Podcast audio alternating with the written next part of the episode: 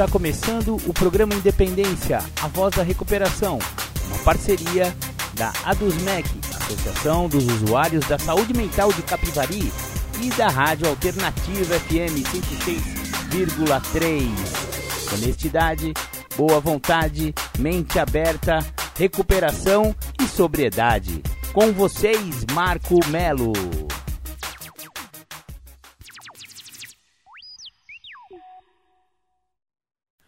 Marco Melo sou eu e você já está no programa Independência do dia 1 de maio. Isso mesmo, dia do trabalho. Seja muito bem-vindo, seja muito bem-vinda ao programa Independência, aquele programa que não tem papas na língua quando o assunto é dependência química, alcoolismo, codependência, dependências emocionais e todos os tipos de dependência que falamos aqui no nosso programa. Maravilha, maravilha. Vamos começar o programa Independência com aquela música de sempre do The Flanders, Um Dia Perfeito.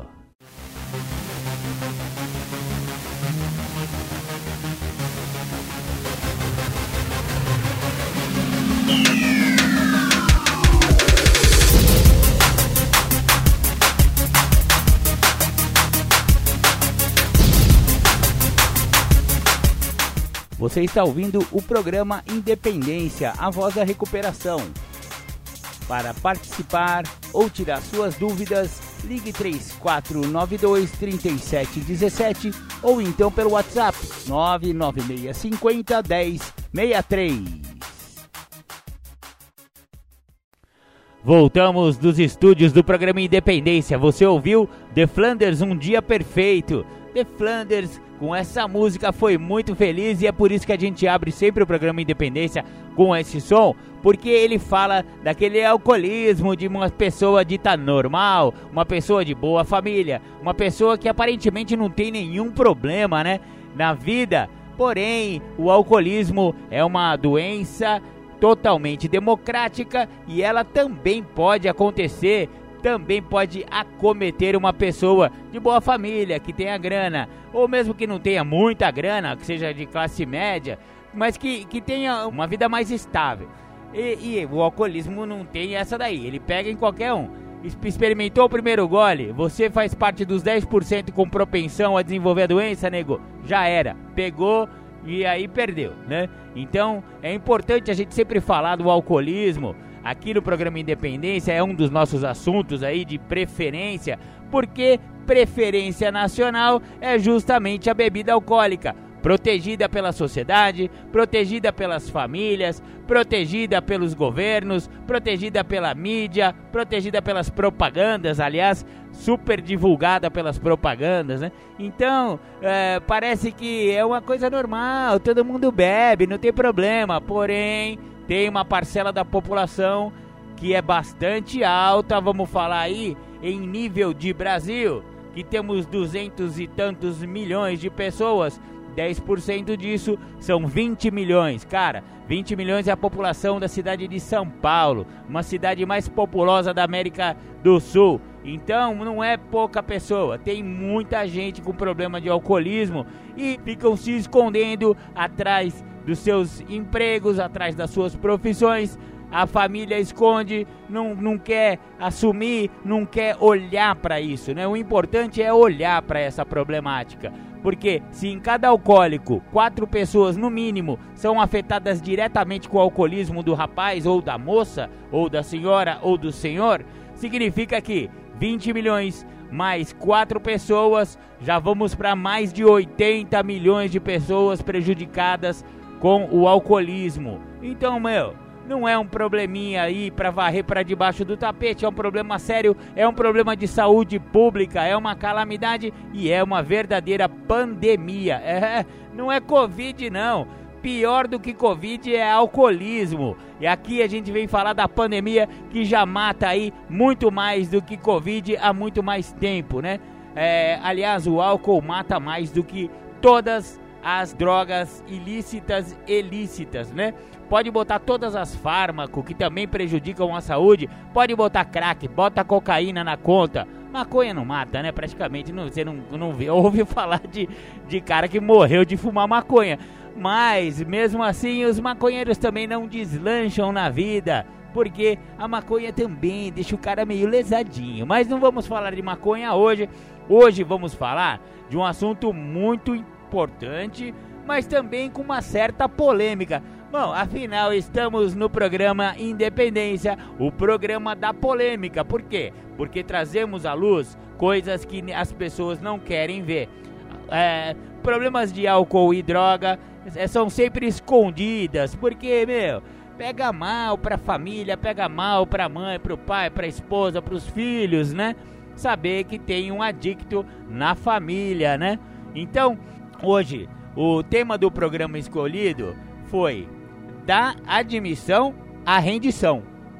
Por que, que eu estou falando sobre admissão e rendição? Porque apenas admitir a sua impotência perante álcool ou então perante a sua doença da adicção Estamos falando aí de dois programas que trabalham assim muito efetivamente no tratamento, né, do alcoolismo, que é o programa de AA de 12 passos, que também influenciou e trouxe o programa de narcóticos anônimos também de 12 passos. Então, no programa de alcoólicos fala que são impotentes perante o álcool. E já no programa de NA, de narcóticos anônimos, a impotência perante a doença. É um pouquinho mais ampla a, a percepção de, de narcóticos anônimos em relação à doença. A doença do alcoolismo e a doença da adicção. Então, o que, que é da admissão à rendição? Para você efetivamente parar de usar droga, você primeiro tem que entender que você tem um problema. Ou seja, você tem que admitir que tem um problema. Tanto que o, o, enunciado dos primeiros passos de todas as irmandades é o passo da admissão admitimos que éramos impotentes perante blá blá blá. Entendeu? Então, é, para você é, apenas admitir, não adianta e você não vai conseguir se recuperar e estacionar com a doença, porque a doença é incurável, mas ela pode ser estacionada. Então, para estacionar a doença, você precisa primeiro admitir e admitir já não é fácil, né? A pessoa tem que assumir que tem problema com álcool. Tem que assumir que é um alcoólico ou um alcoólatra, né? Depende do jeito que você quiser falar essa palavra, porque alcoólatra é aquele que idolatra o álcool e alcoólico é aquele que tem a doença do alcoolismo, mas os dois termos podem ser usados. Maravilha. Então vamos lá. Admitimos admitimos nossa impotência. Isso basta? Não basta. Porque depois de admitir, o cara tem que aceitar a doença e por fim ele vai ter que se render ao programa de tratamento. Porque se ele não tiver, se ele não der alguns passos em prol da sua recuperação, ele não consegue parar de usar. Você pode amarrar, você pode prender, você pode psicografar, você pode psicologar. Meu, você pode fazer qualquer coisa com o cara. Se ele não quer parar, se ele acha que ele não tem problema, ele não vai parar. A família já sabe que o cara tá com um problema sério. O cara não consegue parar. Fala aqui, eu bebo com meu dinheiro. Baixa o espírito do Zeca Pagodinho no cara. Se eu quiser beber, eu bebo. Se eu quiser fumar, eu fumo. Pago tudo que consumo. Sabe aquele papo? furado, que porque é um papo furado, vamos falar a verdade. Porque não tem mais controle e fica falando que é, não falta nada em casa. Não é bem assim, né? Mas é essa desculpa para o cara não querer admitir que tem problema com álcool ou com drogas, né? No livro azul de Narcóticos Anônimos, ele fala a respeito do uso de drogas, né? Nesse quesito de, de, de antes da admissão, né? Que é quando usávamos drogas, a realidade se torna tão dolorosa que preferíamos mergulhar na inconsciência. Tentávamos evitar que os outros soubessem o quanto sofríamos. Nós nos isolávamos e vivíamos nas prisões da nossa solidão. Em desespero, buscamos ajuda em narcóticos anônimos. Chegamos a NA, física, mental e espiritualmente falidos. Sofremos por tanto tempo que estamos dispostos a fazer qualquer coisa para ficar limpos. Nossa única esperança é seguir o exemplo daqueles que viveram o mesmo dilema e encontraram uma saída. Não importa quem somos, de onde viemos ou o que fizemos, somos aceitos em NA. Nossa adicção nos dá uma base comum para compreendermos uns aos outros. Depois de assistirmos algumas reuniões, começamos a sentir finalmente que pertencemos a algum lugar. Nestas reuniões, tomamos conhecimento dos 12 passos de narcóticos anônimos. Aprendemos a trabalhar os passos na ordem em que estão escritos e a usá-los diariamente. Os passos são a nossa única solução, são a garantia da nossa sobrevivência, são a nossa defesa da adicção, uma doença mortal. Nossos passos são os princípios que possibilitam a nossa recuperação. Então você vê aí a pessoa que finalmente começa a, a admitir a sua impotência, ele já percebeu que, que, ó, ele percebeu que deu ruim. Deu ruim esse negócio de balada, deu ruim esse negócio de usar um negocinho, de pegar um pininho. De, era, era só na sexta-feira, lembra? Quando era só na sexta-feira? Ficava a semana inteira de boa, não sei o que tal. Sexta-feira ia, dava uma fugidinha lá, era o dia da, do happy hour, começava com aquele negócio. Depois chegou a droga no meio da, do caminho. E aí era só um pouquinho, né? Fim de semana. Mano, o negócio vai. A doença é progressiva, o negócio vai ficando feio. Chega uma hora que o monstro fica muito grande e o cara vê que não tem mais saída. A saída é admitir primeiro a sua impotência perante a sua doença. Ela, ela é mais forte. Sabe, é, lutador de kickbox ou esses lutadores do MMA, esses caras que não tem como brigar com os caras, porque os caras são patoludos, são gigantes, eles vão arrebentar com você. Essa é a doença da adicção, essa é a doença do alcoolismo. Não tem como brigar com esses caras. O único jeito de vencer essa guerra o único jeito de ganhar essa luta é se rendendo. Bandeirinha branca, ó, me entrego, me rendi. Como que se rende? Indo a uma sala e aceitando o programa de 12 passos. Então, aqui nesse programa Independência, a gente vai falar bastante sobre esse negócio de admitir a impotência, aceitar a doença e finalmente se render ao programa. Então, é, vamos, vamos fazer uma pausa agora, porque Marco Melo já falou para caramba. E vamos ouvir um som de recuperação. Já já a gente volta.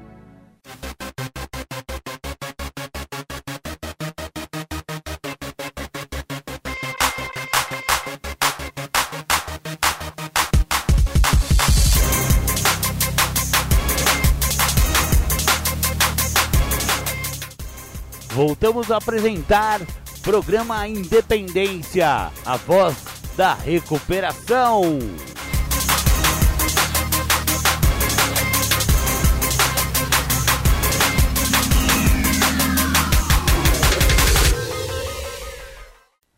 Voltamos com o programa Independência. Você ouviu Criolo, duas de cinco. Cara, o Criolo, o Criolo não é fraco não porque ele gosta de dar tapa na cara da sociedade. E esse rap aí fala bem a real quando o assunto é droga ilícita, crack especificamente, ele fala bastante nessa música. E fala que o, o governo que quer acabar com o crack, mas não tem moral para vetar comercial de cerveja. Foi como eu comecei aí a minha fala do programa Independência quando eu falei que o alcoolismo realmente é uma doença muito protegida, né? O álcool é uma substância, uma droga muito protegida aí pela nossa sociedade. Mas aqui não deixaremos de falar a real para você, para você não ser enganado pela mídia e pelo sistema. Aqui estamos fora da caixa, aqui estamos fora da bolha e não vamos nos render. Legal, legal. Não vamos nos render à propaganda de cerveja, porque hoje o tema do programa é da impotência à rendição. Sim, vamos nos render nesse sentido de que a rendição é o único jeito de você combater o alcoolismo e a adicção, e é o único jeito de você entrar em recuperação. No próprio livro azul de Narcóticos Anônimos, no passo 1, o enunciado do passo 1 você já sabe, né? Admitimos que éramos impotentes perante a nossa adicção, que nossas vidas tinham se tornado incontroláveis. Essa parte também é muito importante, essa parte da incontrolabilidade. Nem sei se existe essa palavra, mas se não existe, eu acabei de inventar. É, porque não só basta você admitir que é impotente perante a sua doença ou então perante o álcool. Você também tem que ver que a sua vida está incontrolável, nego, ingovernável. Não dá mais para viver desse jeito. Então essa ingovernabilidade da, do cara ou da mulher ela precisa ser colocada em pauta para a própria pessoa, viu, gente? Eu não tô falando porque a família tem que ficar apontando o dedo pro seu adicto ou pro seu alcoólico. Olha, você é impotente. Eu ouvi lá no programa Independência que você é impotente. Eu já tô vendo todos os traços de alcoolismo em você, rapaz, menina e tal. É, é claro que uh, um dos, dos intuitos do programa Independência é informação. Quanto mais informação a pessoa tiver e souber a respeito da doença, que é uma doença em primeiro lugar, e quais são os sintomas e quais são os sinais que indicam problemas de álcool e droga, é lógico que é bom, né? Mas não adianta acusar. O próprio cara, a própria mina, a própria mulher ou o próprio homem vai ter que entender por si próprio que a sua vida está incontrolável. Então não importa quanto que as pessoas usavam, né? É, para ele ficar limpo, ele tem que botar isso em primeiro lugar na vida dele. Ele tem que perceber que ele não pode usar droga ou álcool e continuar vivendo bem. A vida não é mais legal. Acabou, porque esse negócio da doença ser progressiva, durante um tempo até que foi legal. Como não? Eu posso falar por mim. Marco Melo já foi um drogadictaço daqueles e muito bebum. Eu adorava a balada. Mas foi sempre assim? Eu já cheguei no, no, no fundo do poço logo nos primeiros anos de uso? Não, não é assim que funciona. Pelo menos para mim não foi assim que funcionou. No começo era bacana, era balada, era gente bonita na mesa do boteco, sabe? Vamos lá, vamos fazer um churrascão, vamos, pô. Isso aí funcionou durante, na minha, no meu caso, vamos lá para uma década.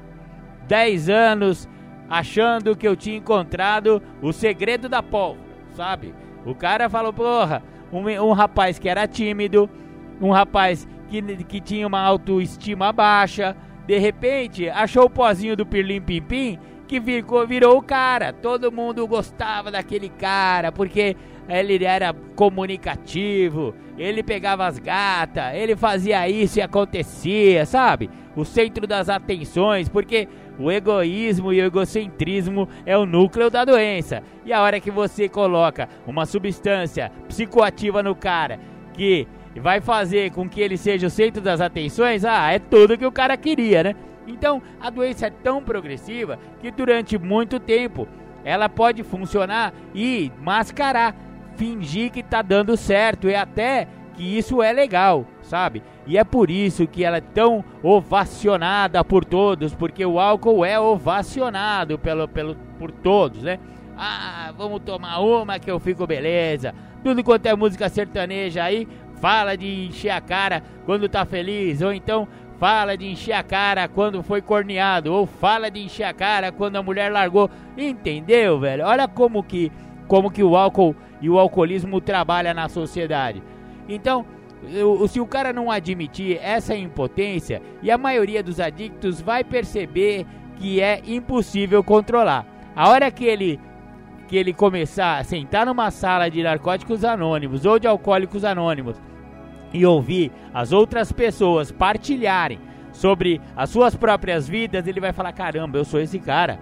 Eu, eu não, também não tenho controle mais. Eu já tive lá no passado, mas eu não tenho mais. Eu começo a tomar uma e eu não consigo parar. Eu sou aquele cara que acabou a cerveja do churrasco, eu fico passando na, na, na galera, mano, vamos fazer uma vaquinha que eu vou pegar mais uma caixa lá, acabou a cerveja. Sabe esse tipo de cara? É, você não é, você, você já tá virando esse cara no churrasco? É aquele cara que não consegue parar, porque o cara que não tem problema com álcool, vamos falar a verdade? Ele abre uma latinha no começo do churrasco, a, a cerveja até esquenta na lata, o cara não termina. Às vezes ele vai de golinho em golinho demora duas horas para tomar uma lata, mano. Você é esse cara? Ou você é aquele cara que, não, não, não gosto de cerveja quente, então vira, vira, vira. E aí acabou uma lata, já abre outra. Acabou outra, já abre. Sabe? É incontrolável. Esse cara é, uma, é, um rolo compressor. É uma máquina de guerra quando o assunto é beber, né? Então, quando dizemos que não temos escolha, mostramos a nossa incapacidade de parar de usar por nossa própria conta. Mesmo com a maior força de vontade, o desejo mais sincero, a pessoa não consegue parar. Aliás, esse ponto da força de vontade é muito importante a gente falar. Porque é, parece que o alcoólico, ou então o adicto, ele é uma pessoa sem força de vontade.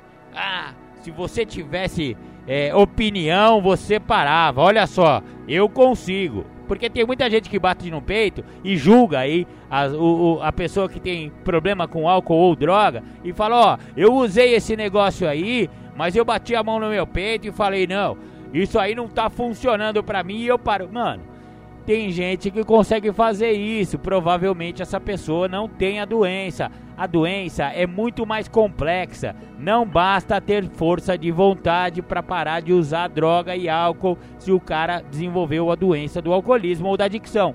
Não é possível parar só com força de vontade. Mas e aí, Marcão, como é que o cara para? Ah, aí é que tá o pulo do gato. Você tem que substituir força de vontade por boa vontade. Ah, mas qual a diferença? Parece que não é nada, né? Mas a diferença é gritante. Deixa eu falar só para vocês. Força de vontade é tá centrada na, na opinião, em você ser forte, em você. Mano, eu acabei de falar que a doença do alcoolismo e da adicção é igual um lutador de MMA. Não dá pra lutar contra esse cara. Então não adianta ter força de vontade porque você vai perder. Mas boa vontade é possível. São três componentezinhos básicos: boa vontade, mente aberta e honestidade. A boa vontade é você procurar ajuda, é você estar numa sala, é você aceitar o tratamento. Aí é a segunda parte que a gente vai falar aqui. E para ir da admissão para chegar na rendição, tem que passar pela aceitação da doença. Opa! E a boa vontade entra justamente aí, na parte da aceitação. Você aceita que é doente, e aí você vai começar a ter boa vontade de procurar ajuda, de estar sempre irmanado, sempre com os seus iguais, indo às reuniões, ouvindo com sinceridade. Opa, aí ouvindo com sinceridade, ouvindo tem a ver com mente aberta, que é o segundo componente que eu falei. A mente aberta, ela é essencial, porque se eu chegar num tratamento, seja lá no AA, no NA, ou então também vale isso para os CAPs, para os tratamentos nas, nas, nas religiões também tem, né? Tem lá a pastoral da sobriedade da Igreja Católica Muitas igrejas evangélicas também fazem programas de tratamento, mas a mente aberta também tem que entrar como componente essencial dessa recuperação. Porque se a pessoa chegar lá achando que sabe tudo, fechar a mente e não quiser ouvir nada do que está sendo dito ali, malandro, no, ou então está indo no tratamento do CAPS, fecha a mente, vai lá na psicóloga e não aceita o que a psicóloga falou, o que o psiquiatra falou, não adianta, vai sair de lá e já vai comprar um corotinho, né, meu? Vamos falar a verdade. Então, a mente aberta também muito, muito importante, além da boa vontade. E finalmente, a honestidade, né, nego? Porque se você for lá para mentir, vai mentir para mentiroso, você não vai conseguir enganar ninguém. Quando você tá mentindo para mentiroso, você tá mentindo para si mesmo. Então, nego, tem que ter mente aberta, boa vontade e principalmente honestidade para entrar em recuperação. Então, essa segunda parte aí do primeiro passo, depois de admitir, começar a aceitar que tem a doença, você já está chegando perto da rendição. Mas isso aí a gente vai falar daqui a pouco. Vamos ouvir um som e já já a gente volta.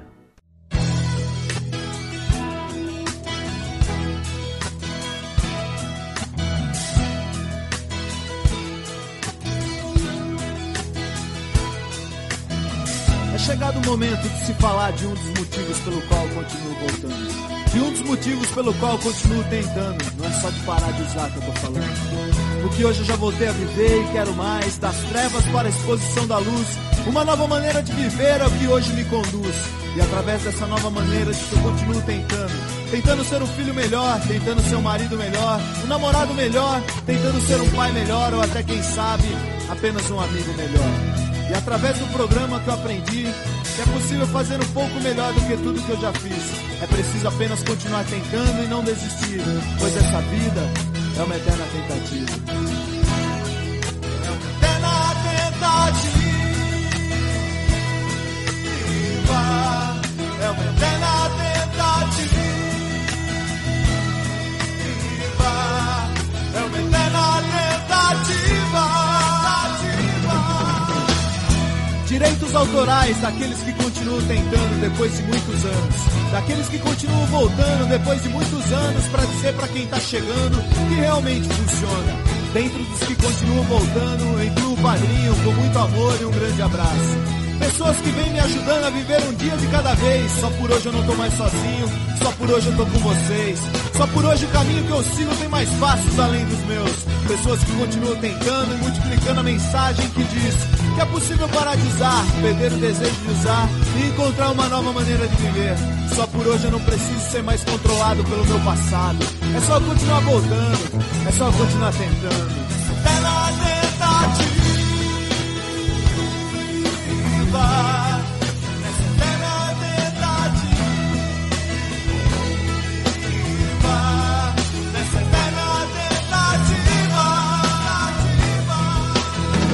Só por hoje eu me sinto parte de algo, algo muito maior, mágico, grandioso. Uma força que uniu homens e mulheres com passados destruídos para uma virada milagrosa e um presente glorioso. Só por hoje eu faço parte de uma irmandade que salva vidas, que transforma histórias, que leva mensagem, que a mensagem multiplica. Só por hoje eu encontrei pessoas iguais a mim, pessoas que viveram o que eu vivi e pela força da mensagem deles eu não morri. Só por hoje eu faço parte de algo simples, mas grandioso. Criado por um poder superior, cheio de amor e bondoso. E através das palavras dos irmãos eu encontrei os meus sinônimos. Hoje eu faço parte da tribo de narcóticos anônimos.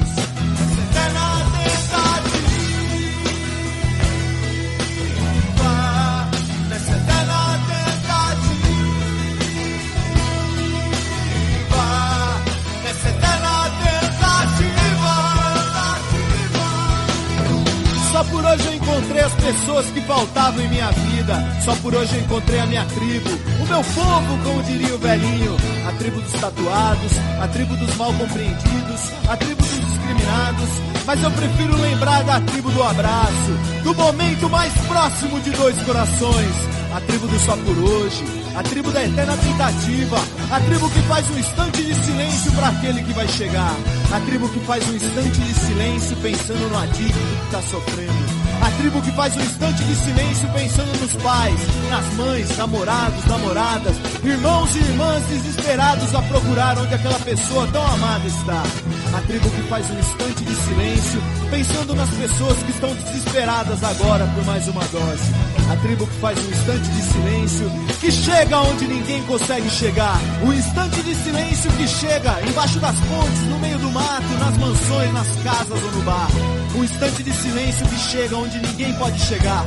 Que chega no coração do adicto em qualquer lugar. Um instante de silêncio para que eles não morram sem tentar. Um instante de silêncio para que eles não morram sem conhecer os caminhos de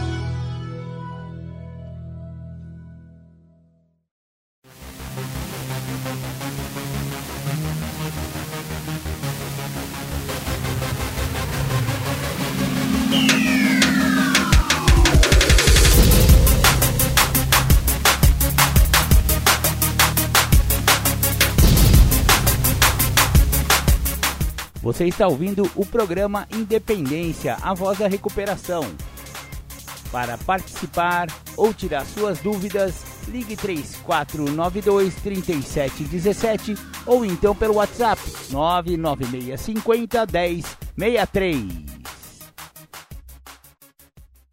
Legal, voltamos com o programa Independência, a voz da recuperação. Ouvimos aí o som do pessoal do NA, uma eterna tentativa, uma música que também está sendo conhecida como Tribo de NA. Maravilha, maravilha. Agora vamos falar um pouco de uma coisa muito importante no processo de recuperação e, na verdade, um grande perigo para quem está querendo entrar em recuperação, que são as reservas. As reservas também têm a ver com a nossa impotência perante o álcool, impotência perante nossa adicção e tem a ver com o processo de admissão, né? Porque você não consegue admitir nem aceitar que você é um doente alcoólico ou um doente adicto se você tiver umas reservinhas. O que, que significa reserva? Reserva são espaços no nosso programa que reservamos para recaída. pode, ser algo como cultivar a ideia de que ainda a gente tem algum controle. Por exemplo, tá bem, eu aceito que não posso controlar meu uso de droga, mas eu ainda posso traficar, não posso? Ou então pensar que é possível manter umas amizades das pessoas com quem a gente usava droga, com quem a gente comprava droga, ou então as amizades de boteco. Mano, você tá querendo parar, você vai ter que parar de frequentar o boteco. Não tem como. O cara é doente, ele não pode voltar no boteco. Por um tempo, pelo menos, né, cara? De, fica, fica um tempo, né? Consiga se recuperar durante um bom tempo, sei lá, um ano, dois. Aí depois você começa a rever seus amigos. Eu, vou, eu te garanto que se você entrar em recuperação, você vai ver que a maioria daqueles pingaiada lá do boteco não vão levar um cigarro se você for internado. Se você for preso, então, não vão mandar um jumbo lá na cadeia pra você, sabe? Esses caras aí só querem saber quando você tem um, o dinheiro para beber. E aí você tá com eles. Se você não tiver, você não tá com eles, sabe? Desculpa falar assim, mas é bem isso, sabe? Claro que existem amigos verdadeiros e amigos que bebem. Existem. Esses aí vão apoiar você se eles perceberem. Aliás, eles já perceberam que você tem problema com álcool, né, amigo? Ou então com droga. Esses amigos verdadeiros vão sempre te apoiar e eles vão continuar com você, mesmo depois de um tempo que você parar de beber. Mas por enquanto é melhor você não ter esse contato, e isso significa reserva. Você pode também achar que algumas partes desse programa de recuperação não servem para você, sabe? Acreditar que existe alguma coisa que você não consegue encarar limpo. Por exemplo, se você tiver uma doença séria, ou se uma pessoa querida morrer, uma mãe, um pai, um avô, uma avó, sabe? Uma pessoa que você ama muito, não. Se a minha mãe morrer, ah, eu vou usar, eu vou encher a cara. Isso, por exemplo, é uma reserva, é uma reserva muito comum que acomete muitos adictos e eles acabam recaindo. Por quê? Porque o próprio subconsciente dele ficou ouvindo ele mesmo falar: "Se a minha mãe morrer, se o meu gato morrer, eu não vou aguentar, eu vou encher a cara". E aí, o gato morre e porque gatos morrem, né, meu? Avós morrem, elas são mais velhas que nós. E claro, se você tiver já pronto para usar assim que a pessoa falecer, meu, tá, já tá marcado, né? Você já marcou esse negócio. Então, é, é importante também a gente saber desse negócio das reservas.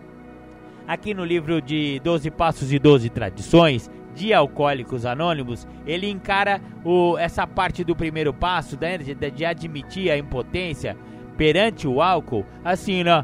Quem se dispõe a admitir a derrota completa? É uma pergunta, né? Quase ninguém, é claro. Todos os instintos naturais gritam contra a ideia da impotência pessoal. É verdadeiramente terrível admitir que, com o copo na mão, temos convertido nossas mentes numa tal obsessão pelo beber destrutivo que somente um ato da providência divina pode removê-la. Nenhuma outra forma de falência é igual a essa. O álcool, transformado em voraz credor, nos esvazia de toda a autossuficiência e toda a vontade de resistir às suas exigências. Uma vez que aceitamos este fato nu e cru, nossa falência como seres humanos está completa. Porém, ao ingressar na Irmandade de Alcoólicos Anônimos, logo encaramos essa humilhação absoluta de uma maneira bem diferente. Percebemos que somente através da derrota total é que somos capazes de dar os primeiros passos em direção à libertação e ao poder. Nossa admissão de impotência pessoal acaba por tornar-se o leito de rocha firme sobre o qual poderão ser construídas vidas felizes e significativas. Sabemos que pouca coisa de bom advirá de qualquer alcoólico que se torne membro de AA sem aceitar sua devastadora debilidade e todas as suas consequências até que se humilhe dessa forma, sua sobriedade, se a tiver, será precária. Olha só que interessante esse conceito que o AA traz, porque só com a derrota, só o cara que foi derrotado pelo álcool, aqui no caso estamos falando de álcool porque é o livro de Alcoólicos Anônimos, mas isso também vale para as drogas, né? No caso dos adictos, né? Então, só depois que a pessoa realmente foi derrotada que foi pro fundo do poço dele. E mas ah, o que, que significa fundo do poço, Marcão? É aquele cara que tá dormindo na rua, que tá morando na rua, que puxa a carroça? Não necessariamente.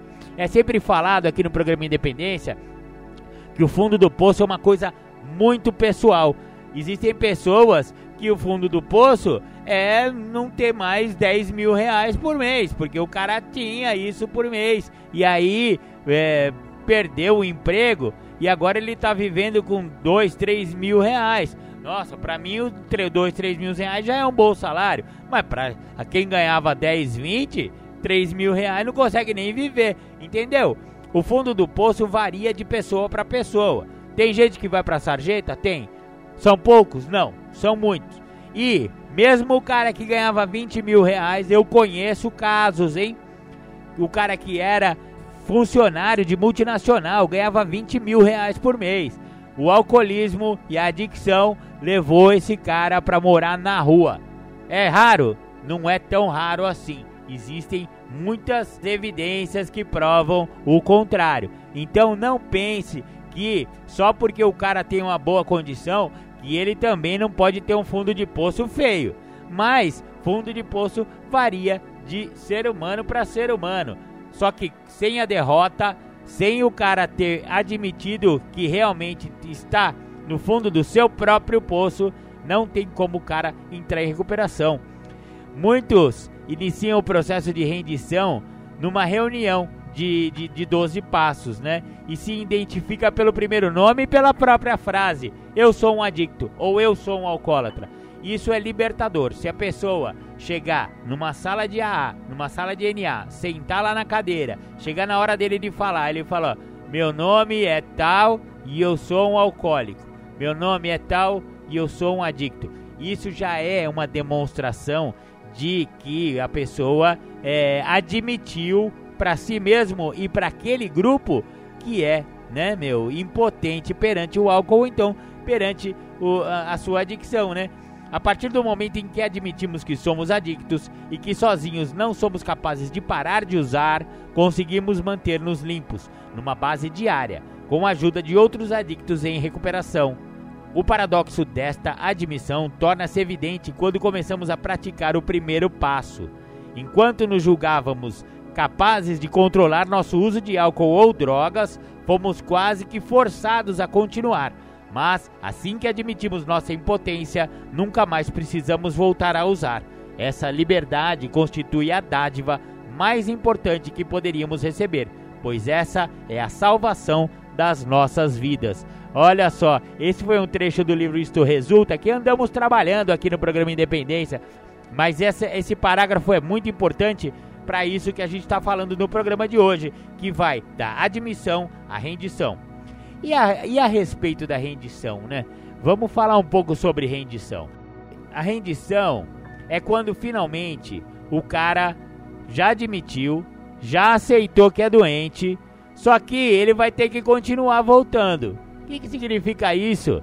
Significa que a doença dele é incurável. Não é porque ele admitiu e aceitou que é doente que agora ele pode ir para casa e tá tudo bem. Não o tratamento agora vai ser pro resto da vida. É, Marcão, mas é sério? É sério assim. Tem que continuar o tratamento, senão o cara vai voltar. O cara volta a usar, cara. Se o cara não continuar em tratamento o resto da vida, puta, mas o resto da vida é muito tempo. Mano, é por isso que existe o conceito do só por hoje. Então, fica limpo só por hoje, fica sóbrio só por hoje e amanhã começa de novo, sabe?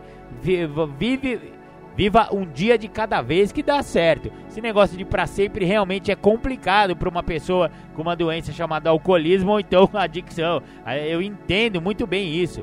Só que o tratamento, a rendição tem que ser completa. O cara tem que se render, ou seja, ele vai continuar é, assumindo um compromisso consigo próprio de que precisa de tratamento. E o tratamento tá lá numa sala. Ou então, né, meu, o tratamento do CAPS, como a gente já falou aqui, tem vários tipos de tratamento, mas a hora que ele definiu um tratamento, ele tem que é, continuar fazendo esse tratamento, porque se trata de uma doença crônica, progressiva e fatal e não tem cura. Essa que é a real. Alcoolismo e adicção não tem cura. A única forma é estacionar a doença numa rendição diária, aonde você vai se render e vai continuar seu tratamento. Maravilha, maravilha. Vamos ouvir uma música e já já a gente volta.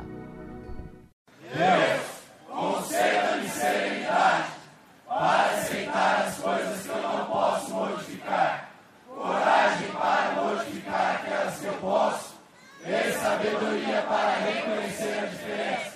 Hoje, funciona!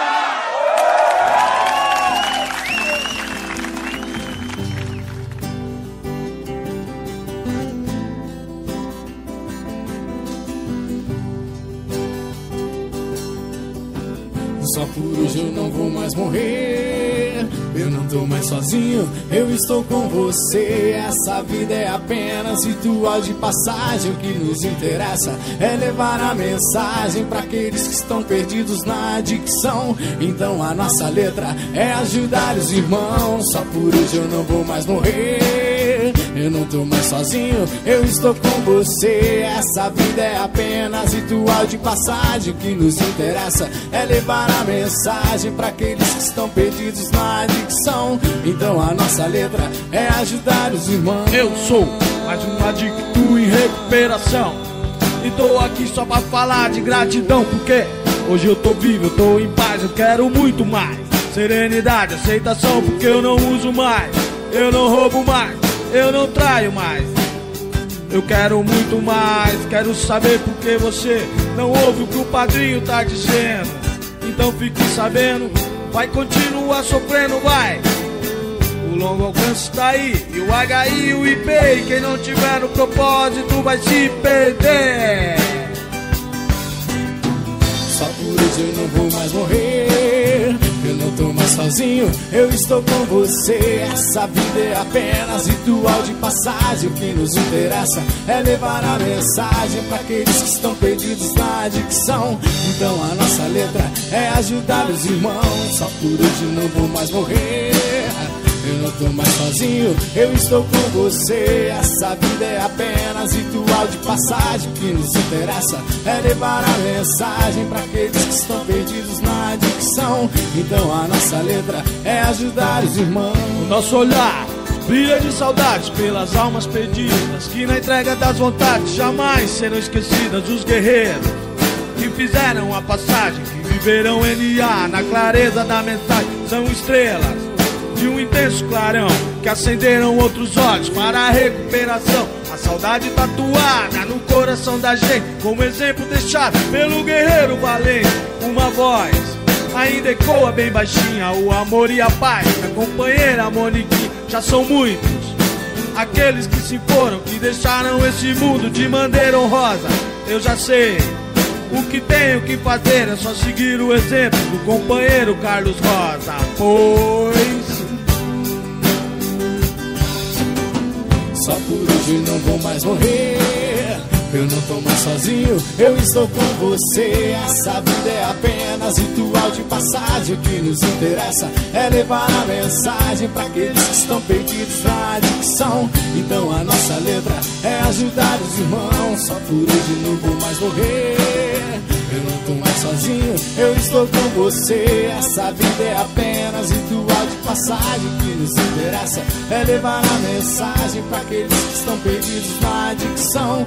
Então a nossa letra é ajudar os irmãos. Nosso olhar brilha de saudade pelas almas perdidas que na entrega das vontades jamais serão esquecidas os guerreiros que fizeram a passagem, que viveram NA na clareza da mensagem, são estrelas de um intenso clarão que acenderam outros olhos para a recuperação.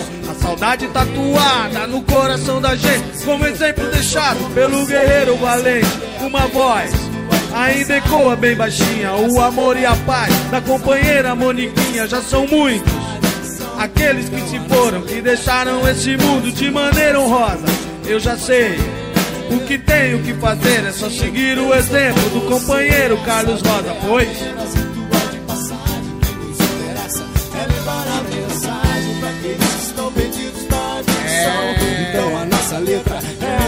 já foi feito. Agora é só continuar voltando.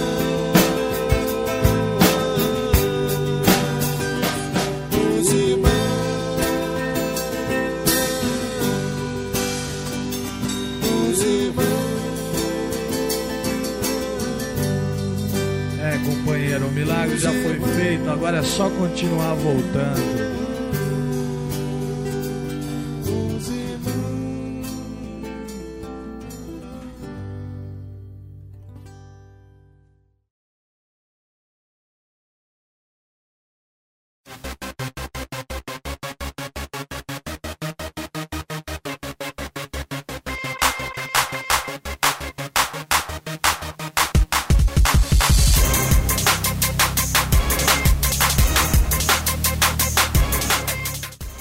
Voltamos a apresentar programa Independência, a voz da recuperação.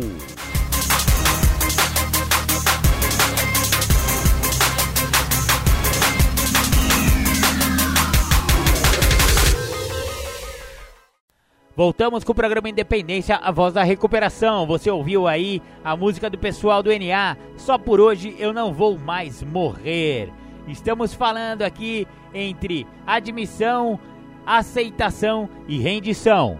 Em relação à rendição, eu vou ler um trecho aqui do livro uh, Guia para Trabalhar os Passos de Narcóticos Anônimos. Rendição. Existe uma enorme diferença entre resignação e rendição. Resignação é o que sentimos quando percebemos que somos adictos, mas ainda não aceitamos a recuperação como solução para o nosso problema. Muitos de nós se viram nessa situação bem antes de chegar ao programa de Narcóticos Anônimos. Podíamos pensar que éramos predestinados a ser adictos, a viver e morrer da nossa adicção. Rendição, por outro lado, é o que acontece depois de aceitarmos o primeiro passo como algo verdadeiro e que a recuperação é a solução. Não queremos que nossas vidas sejam como antes, não queremos continuar nos sentindo, nos sentindo da mesma maneira. Então, qual é o temor do conceito de rendição que a pessoa pode ter, né? Essa é uma pergunta que tem que ficar no ar, porque, é, mano, se render é uma maneira de sobreviver e de ter uma vida melhor. Porque tantos adictos e tantos alcoólicos ficam tantos anos usando e não se rendem? Essa é uma pergunta que eu não tenho como responder, sabe por quê? Porque eu já tinha é, percebido em mim mesmo que eu tinha problema com álcool e droga ainda quando eu tinha 20 anos de idade.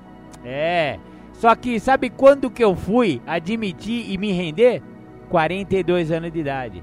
Eu fiquei 20 anos, mais de 20 anos, batendo cabeça e sendo esse teimoso que eu vejo muitos aí. Por isso que eu gosto de falar, sabe? Quando eu vejo os teimosão que nem eu mesmo, eu me identifico com esses caras. Eu falo, mano, para de sofrer, cara. Levanta a mão, pega a bandeira branca, se rende, cara.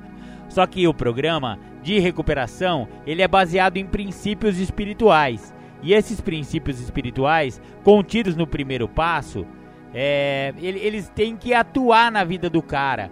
E, e, aí é que tá, é na derrota que o cara vai pedir para um poder maior, né, meu? Que para a maioria das pessoas é Deus, que ajude ele a sair daquela situação. Demora, para mim demorou muito para eu perceber, nossa, como eu fui teimoso. Mas um dia chegou essa hora. Eu podia ter feito antes, não só podia como eu devia, mas eu não fiz, cara. Eu não vou também ficar remoendo, ah, devia ter feito antes, devia ter me rendido logo. Então, o que eu posso fazer é transmitir a minha experiência para quem ainda tá batendo cabeça aí. E, meu, irmãozinho, irmãzinha, se renda, cara. Se renda que é muito mais fácil. É muito mais fácil depois que você levanta a mão e pede ajuda, né? E quais são os princípios espirituais? Eu vou ler mais um trecho aqui do livro O Guia para Trabalhar os Passos de Narcóticos Anônimos. No primeiro passo, focalizaremos honestidade, mente aberta, boa vontade, humildade e aceitação. Praticar o princípio da honestidade no primeiro passo começa pela admissão da verdade sobre a nossa adicção e continua com a prática da honestidade no nosso dia a dia. Quando digo em uma reunião, eu sou um adicto, pode ser a primeira coisa verdadeiramente honesta que eu disse em muitos anos. Começamos a conseguir ser honestos com nós mesmos e, consequentemente, com os outros. Praticar o princípio da mente aberta, encontrado no primeiro passo, significa estar pronto para acreditar que possa existir uma nova maneira de viver e querer vivenciá-la. Não importa que não possamos ver cada detalhe de nossa nova maneira de viver ou que ela seja completamente diferente da que conhecíamos antes. O que importa é não limitarmos a nós mesmos ou aos nossos pensamentos. Algumas vezes podemos ouvir membros de NA falando coisas que soam completamente sem sentido para nós, como render-se para vencer ou para rezarmos por pessoas com quem estamos ressentidos. Demonstramos mente aberta quando não rejeitamos essas sugestões sem tê-las experimentado. O princípio da boa vontade, por sua vez, no primeiro passo pode ser praticado de várias maneiras. Quando começamos a pensar em recuperação, muitos de nós não acreditamos que seja possível ou não entendemos como irá funcionar, mas prosseguimos com o primeiro passo de qualquer forma. Essa é a nossa primeira experiência de boa vontade. Tomar qualquer atitude que vá auxiliar nossa recuperação mostra boa vontade. Chegar cedo às reuniões e ficar até o fim. Ajudar a organizar as reuniões, conseguir o número de telefone de outros membros e telefonar. Para praticar o princípio da aceitação, temos que fazer mais do que meramente admitir que somos adictos. Quando aceitamos nossa adicção, sentimos uma profunda mudança interna, caracterizada por um crescente sentimento de esperança. Também começamos a ter a sensação de paz. Aceitamos nossa adicção e nossa recuperação e o que essas duas realidades significarão em nossas vidas. Não nos assusta a perspectiva de frequências reuniões, de contato com o padrinho ou a madrinha e trabalho dos passos. Ao contrário, começamos a ver a recuperação como uma dádiva preciosa e o trabalho que ela representa não constitui nenhum problema maior do que qualquer outra rotina diária.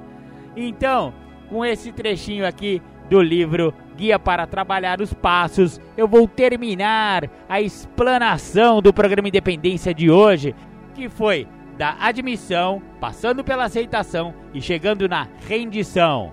Então, companheiros e companheiras, amigos e amigas, se você acha que tem problemas com álcool e droga, ou se você ainda não percebeu que tem problemas com álcool e droga, mas existem alguns indicativos, alguns sintomas, alguns indícios que isso possa ser possível, a sugestão do programa Independência é que você procure ajuda.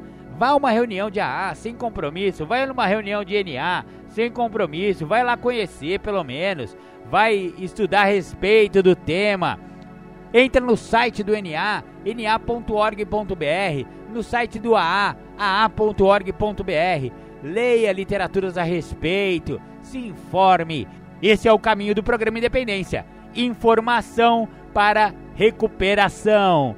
Maravilha, maravilha! Agora vamos para os nossos apoios culturais e já já a gente volta com mais programa Independência.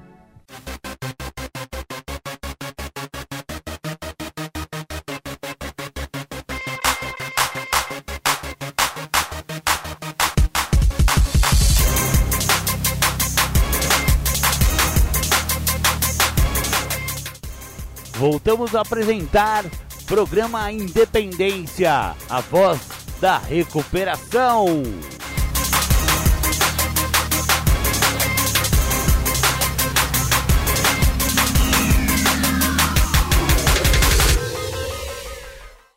Voltamos com o programa Independência após nossos apoios culturais.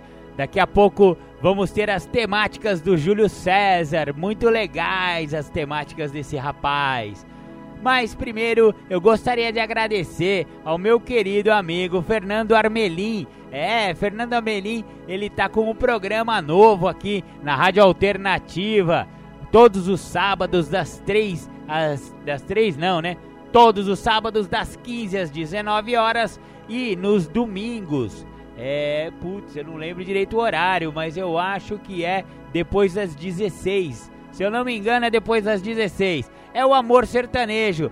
Fernando, muito obrigado, viu, companheiro? Fernando Armelim é quem pega os arquivos que eu mando para ele, porque eu não estou mais morando em Capivari, agora estou morando em Atibaia City. E eu mando para ele o programa pronto e ele coloca aí no horário certinho para que o pessoal de Capivari ouça como sempre ouviu durante os últimos. Olha, vamos fazer quatro anos do programa Independência daqui a pouco, hein? Já estamos com mais de três anos e meio de programa Independência. Maravilha, maravilha. Fernandão, muito obrigado, viu, companheiro? Grande bre...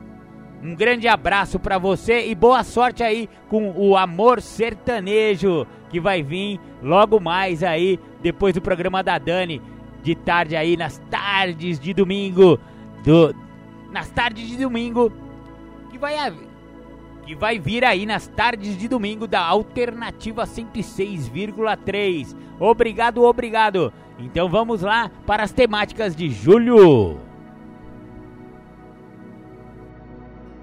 Bom dia, nós vamos falar sobre adicção. E a grande sacada é entender o que a doença da adicção representa para a pessoa. Enquanto a pessoa não entende o que é a doença da adicção, ela não entende que esse total descontrole que ela vive na vida dela faz parte da doença. Por isso que na literatura dos anônimos deixa claro a seguinte narrativa. O que nos faz adicto é a doença da adicção. Não são as drogas nem o nosso comportamento, mas sim a nossa doença. Existe uma coisa em nós que nos torna incapazes de controlar o nosso uso. Essa mesma coisa nos torna propensos à obsessão e à compulsão em todas as áreas das nossas vidas. Então eu tenho que entender que eu sou portador de duas vertentes, que é o que define a minha doença, que é a compulsão e a obsessão. Quando eu não consigo entender o momento que eu estou ou compulsivo ou obsessivo, eu estou sobre o domínio da doença. Quem domina a minha existencialidade é a doença. Então, muitas das vezes, a pessoa não entende que ela está sofrendo por parte de estar sendo dominada pela doença e ela não vê que a doença tem vida própria. E eu preciso ter, no mínimo, esse entendimento. Quando eu vim a ter esse entendimento, eu saquei que eu fiquei por longos anos sem o uso de álcool e de droga, mas dominado pelos aspectos da doença, dentro da compulsão e da obsessão. Quando eu saquei isso, quando eu dei conta disso, quando eu me permiti entender isso, eu abri as portas para o tratamento. Aí eu entendi que o dia é feito para viver o dia, a noite é feita para dormir. Uma pessoa que durante o dia está dormindo e durante a noite está acordada, ela está com problemas maiores, porque ela sofre de inversão de valores. E quando eu também sofro de uma inversão de valor, acreditando que o que me faz sofrer dos horrores da doença da adicção é o meu uso de álcool e de droga, eu não entendo que o que me faz sofrer da doença da adicção é a doença, não é o uso de álcool e de droga, que o uso de álcool e de droga é o resultado final desta doença. Por isso que eu sofro de um total descontrole. Então, na prática, muitas das pessoas que acabam tomando contato com a ideia do que é a doença da adicção, elas acabam trazendo a ideia que eu sou adicto porque eu usei álcool, eu sou adicto porque eu usei drogas, eu sou adicto por causa que eu não tenho controle. Está escrito na literatura, perdemos o controle, uma vida ingovernável, descontrolado. E o cara não entende que ele é adicto por causa que ele é portador da doença. E que essa doença ela tem duas vertentes a compulsão e a obsessão. E o que me faz ficar em descontrole é a minha obsessão pela compulsão. Então eu, dentro da minha obsessão, da minha maneira de pensar, eu vou me comprometer na minha forma de agir, no meu jeito de ser, que é aonde vai caracterizar o meu descontrole, na minha maneira de agir, no meu jeito de ser. Então, quando a pessoa não tem essa sacada, ela não entende que o padrão de obsessão, que é de ordem psíquica, está de uma maneira manifestada que a faz acreditar de forma obsessiva que, os que, que a, o que causa problema para ela é o uso de álcool e a droga. Se fosse o causador de uso de álcool e droga na vida de uma pessoa, o que define a situação, nós podemos entender o seguinte: nós tivemos alguns é, professores aí de universidade, tivemos alguns poetas, algumas pessoas que na área literária são pessoas assim de, devida importância e que os mesmos, como Freud, fez uso de cocaína e não é porque ele fez uso de cocaína que ele é Freud. Se fosse assim, nós teríamos no Brasil inúmeros Freuds. É como o álcool, né? Nós temos aí algumas pessoas que na questão literária no nosso país defendem até cadeiras literárias, pessoas que têm um grau de aprofundamento e conhecimento, assim, de uma exuberância, de uma maestria, e que acabaram por morrer alcoólicos.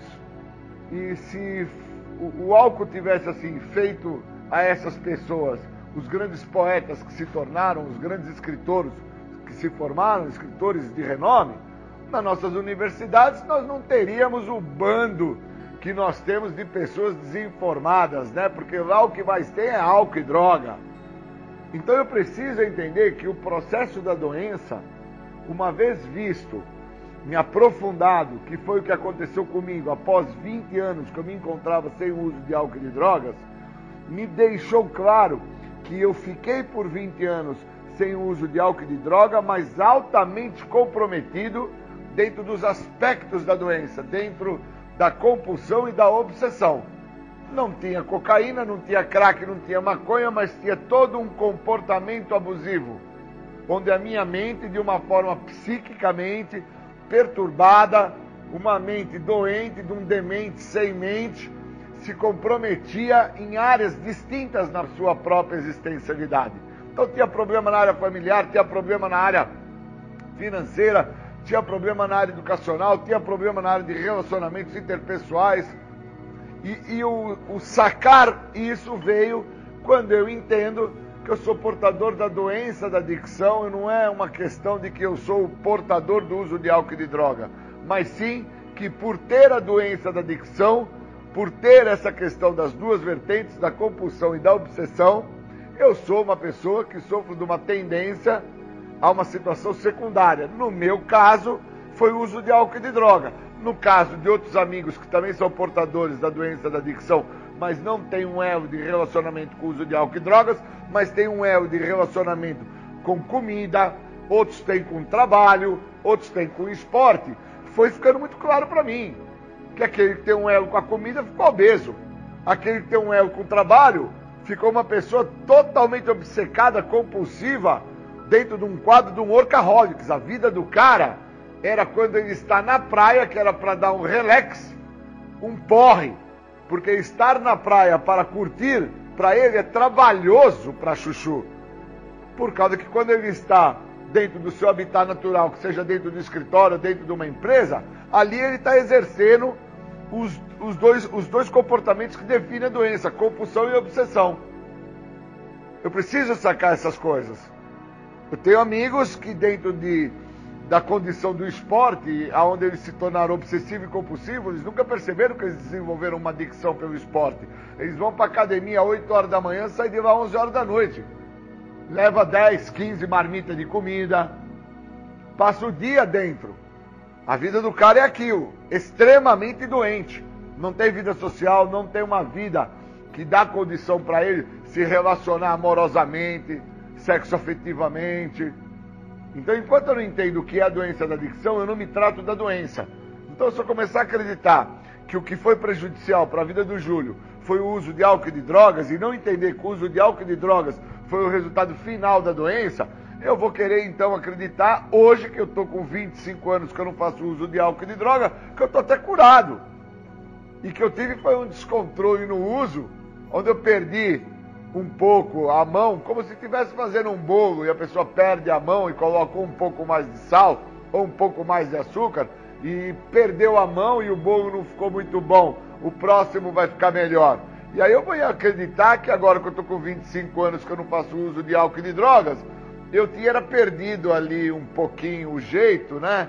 E agora eu já retomei o jeito, eu estou bem e vou conseguir controlar o meu uso.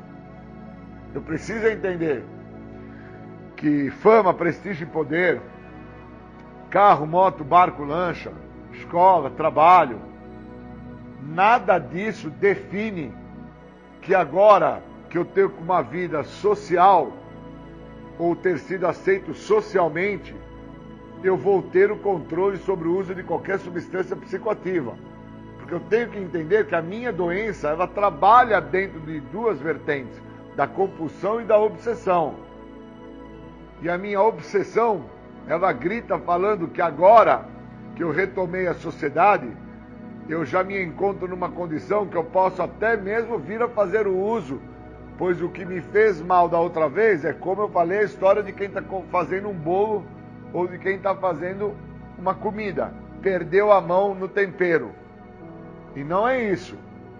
Eu sofro de um descontrole emocional, eu sofro de uma caracterização da doença, que dentro das duas vertentes da compulsão e da obsessão, eu não percebo a doença. Mas as pessoas percebem o resultado final da doença na minha vida, que é quando eu estou sob o efeito de qualquer substância psicoativa. No meu caso, no caso de uma pessoa que tem adicção por comida, as pessoas vão perceber o resultado final porque vão ver a obesidade dele.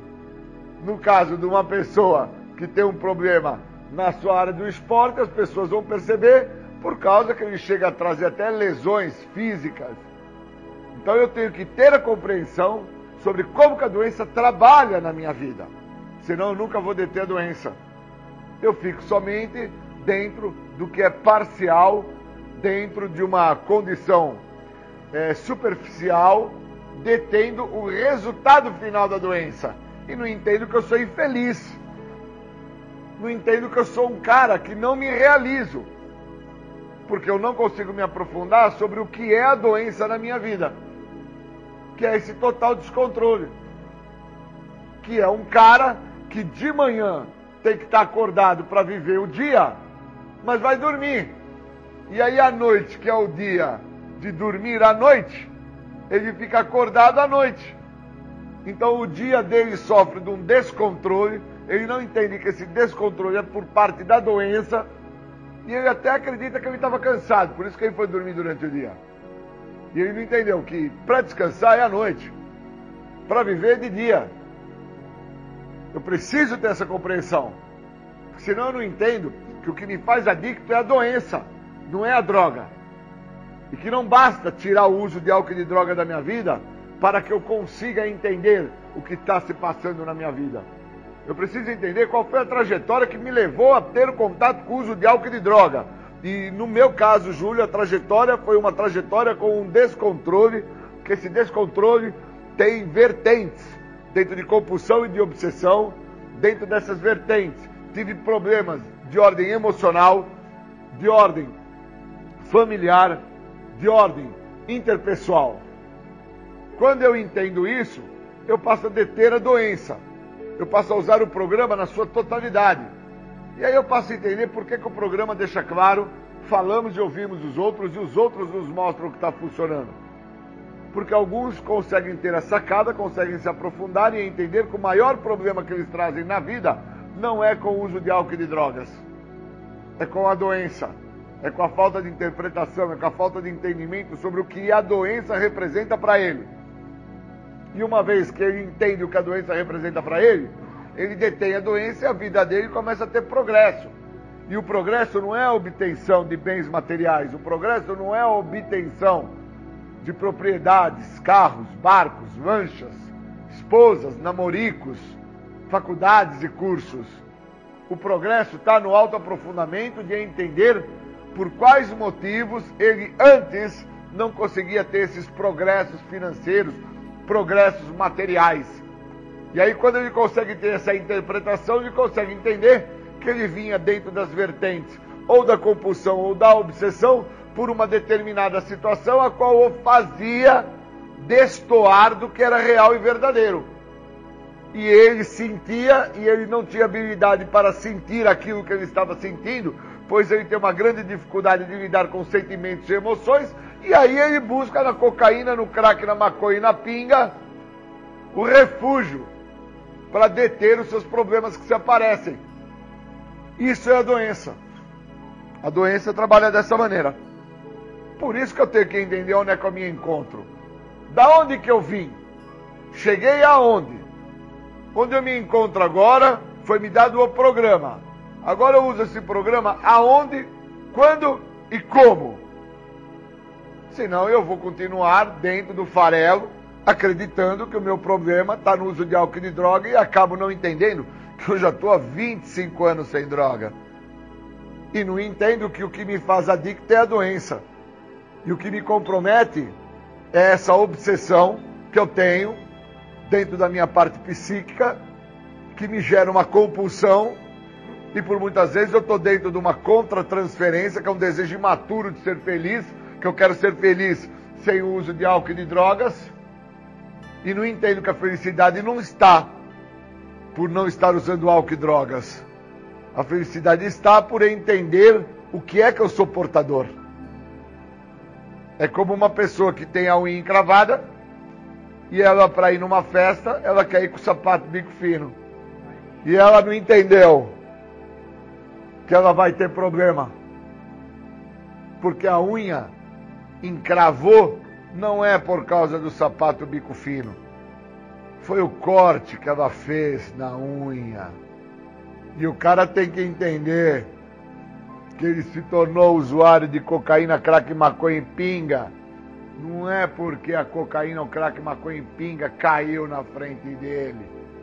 É que a trajetória da sua existencialidade iria fazer ele ter o contato com o uso de álcool e drogas. Ele não ia escapar disso. Porque ele sofre de um problema maior. Ele sofre de uma doença. E o que o faz doente é a doença, não são as drogas. As drogas foram o resultado final dessa doença que ele não enxergou, não viu e que já acompanha ele desde o seu pequeno momento de entendimento da sua existência, que é quando ele nasceu. E aí ele cresce dentro desta doença, ele sobrevive dentro desta doença, num determinado ponto da vida dele, ele toma contato com o resultado final dessa doença, que é o que fala na nossa literatura, que o resultado mais óbvio da doença da adicção é o uso pelo álcool e as drogas. Então não basta eu parar de usar. Eu preciso entender o que eu sou portador. Senão eu vou ser infeliz. Eu vou ser triste. Nada vai ser realizante na minha vida. Nem carro, nem moto, nem barco, nem namorada, nem faculdade, nem trabalho, nem filho, nem nada, nem cachorrinho, nada. Porque sempre vai estar me faltando algo. E o que me falta, obviamente, está dentro desse descontrole emocional que eu não entendo que eu sou portador, chamado a doença da adicção. Obrigado e bons momentos.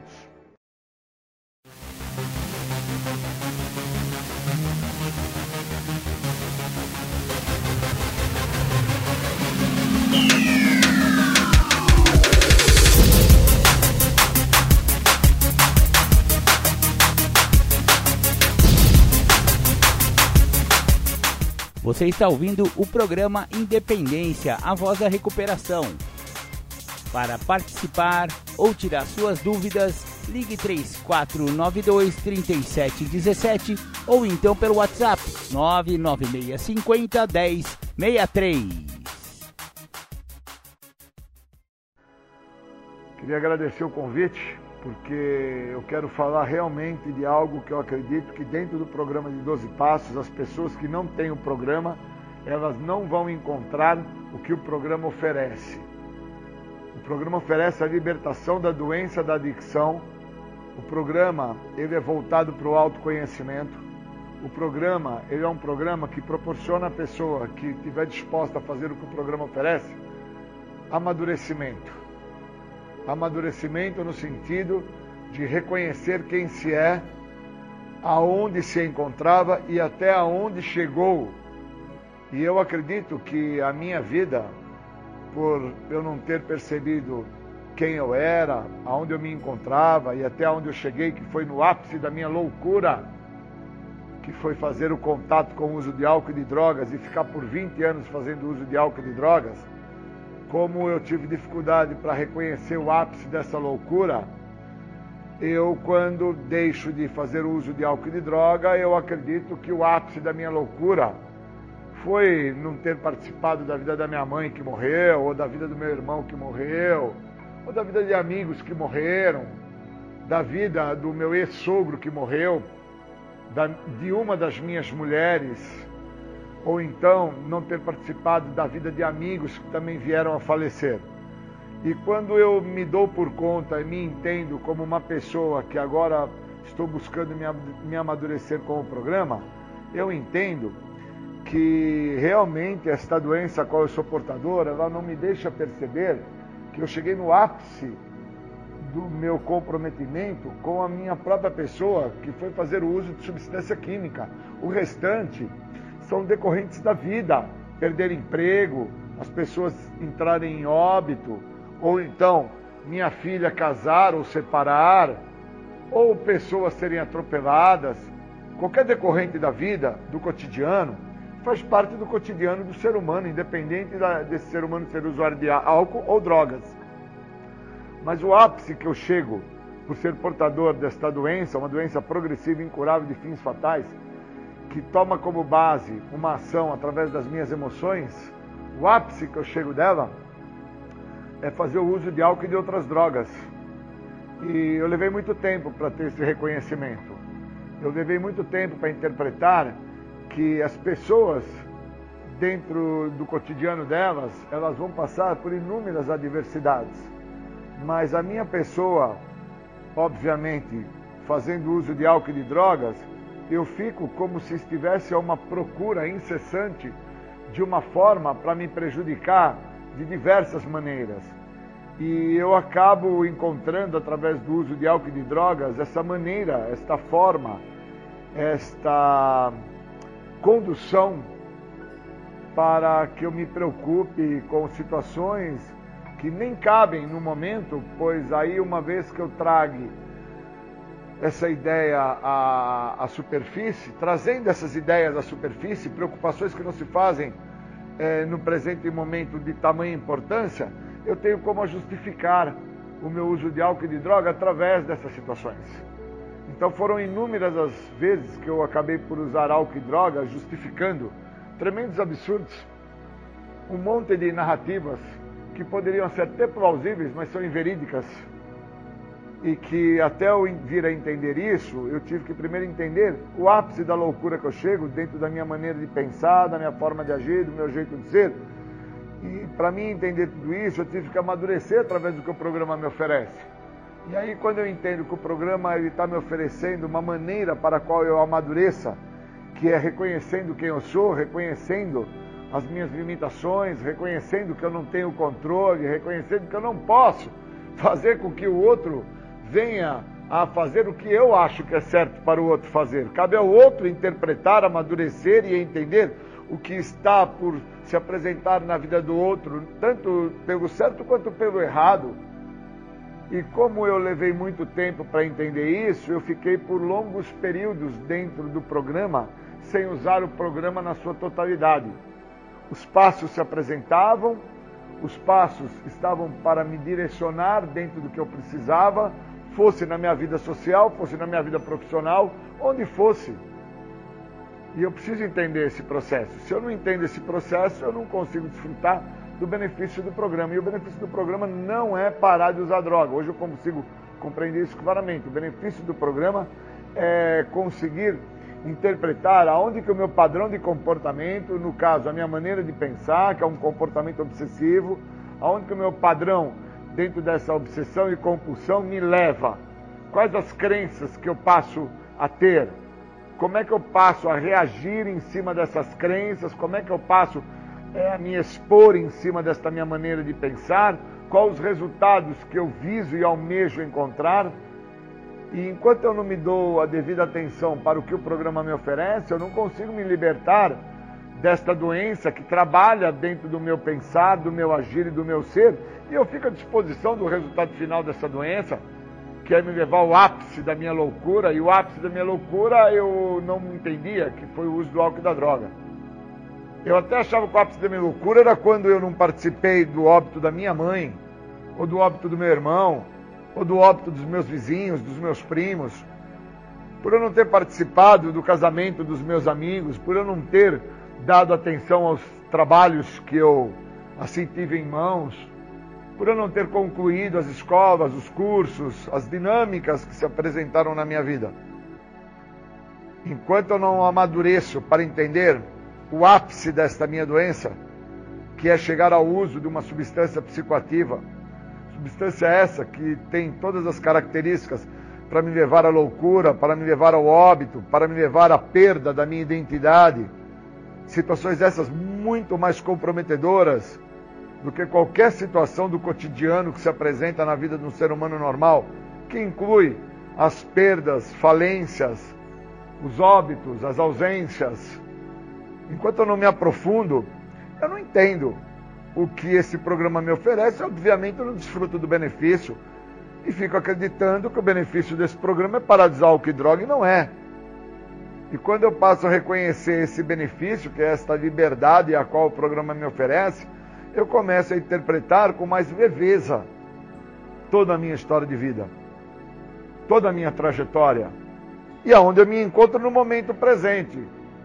Se eu me encontro num centro de tratamento, ou se eu me encontro dentro do sistema carcerário, ou se eu me encontro dentro do sistema hospitalar, aonde eu me encontrar, eu vou interpretar com mais leveza.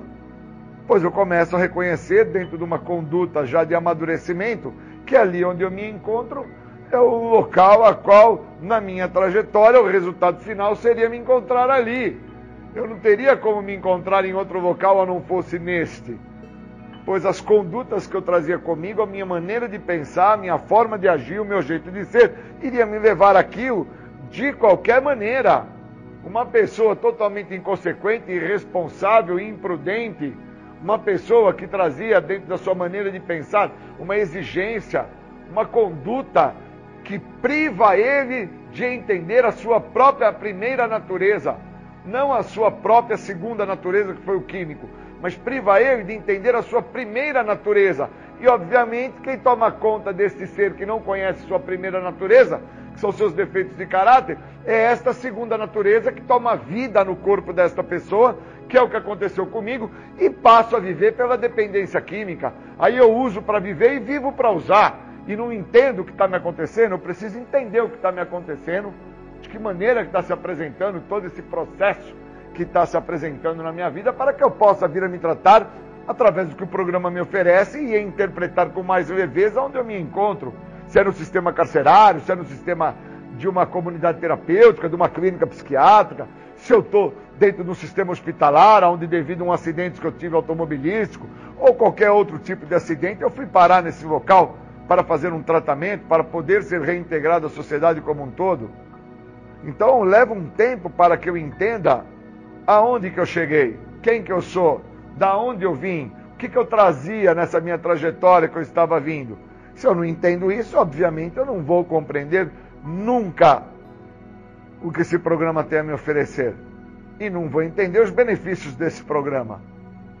Onde o primeiro e maior de todos os benefícios é me libertar desta doença dentro da minha maneira de pensar. Maneira essa que, de uma forma muito imprudente, eu trazia por justificar inúmeros absurdos, situações até que eram plausíveis em outras situações, cabíveis para outras pessoas fazerem a narrativa, menos para a minha pessoa, dentro do meu comportamento, dentro da minha trajetória, dentro da minha maneira de ser e de agir, não cabia.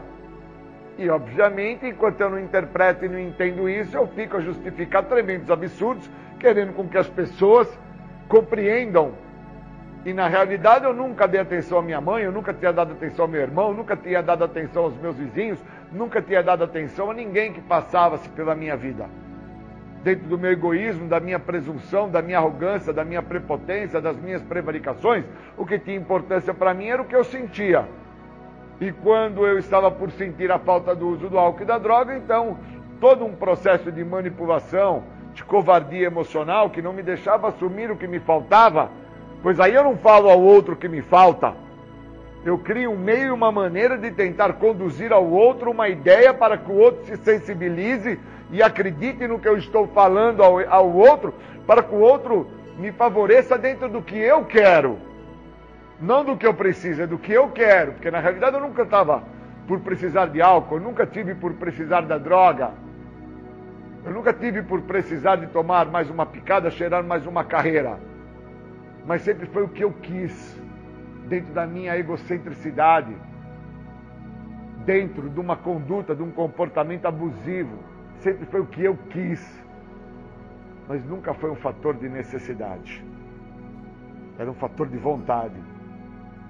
E o programa, ele me dá uma chance de amadurecer e entender o que é vontade, o que é necessidade, o que são as situações que são importantes, por quais motivos eu justifico e racionalizo, por que, que eu faço a contra-transferência, que é o meu desejo imaturo de ser feliz, para que eu não possa então vir a assumir, dentro de um processo de crescimento de plenitude, o que me falta e entender que a parte que me falta, ela me faz falta, pois quando esta parte eu tinha, eu não dava atenção a ela.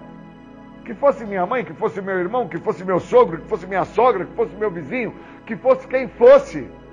Quando assim eu tinha, eu não dava atenção a ela. Então a parte que me falta hoje, na realidade ela me faz falta porque eu consigo interpretar que quando eu tinha eu não dava atenção a ela. E quando eu consigo reconhecer isso, eu começo a amadurecer. E quando eu começo a amadurecer, eu não tenho por que mais justificar. Eu não tenho por que mais racionalizar. Eu não tenho por que mais querer fazer com que o outro comece a se sensibilizar pelo que eu quero que ele se sensibilize, para que assim ele venha fazer a minha vontade. Eu preciso entender o que é a minha vontade e o que são as minhas necessidades. Porque nunca me foi necessário usar. Sempre foi a minha vontade que me fez e me levou a ter a ideia que era uma necessidade fazer o uso. E com isso eu usava para viver e vivia para usar.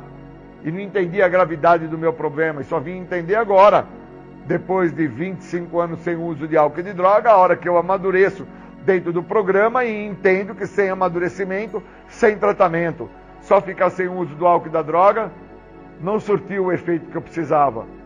Fiquei por um longo período sem uso de álcool e de drogas, sem amadurecer e sem entender que eu era um ser totalmente irresponsável, inconsequente, imprudente, intolerante, portador da doença, uma doença que vinha trabalhando na minha maneira de pensar, na minha forma de agir, no meu jeito de ser, e por todos esses anos sem o químico, essa doença trabalhando, e eu me comprometendo, e eu perdendo, e eu tendo inúmeros transtornos e quando me perguntavam como é que você está, eu, dentro do meu alto engano, respondia: está tudo bem, está tudo legal, porque eu acreditava que estar tudo bem, estar tudo legal, era não estar usando drogas, era não estar bebendo. E eu estava vivendo dentro do alto engano.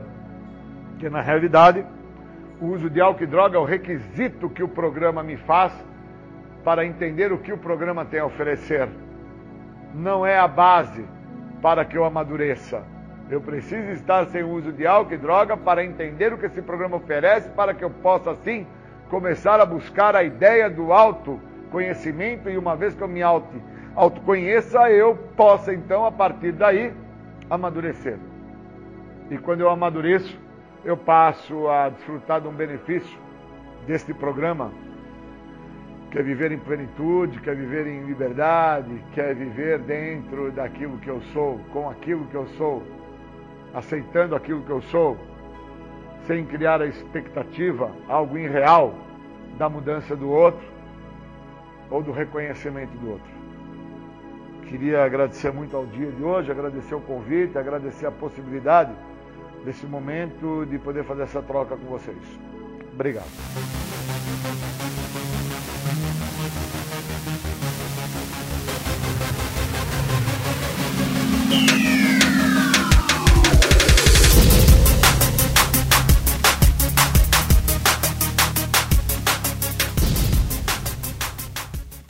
Uma dica.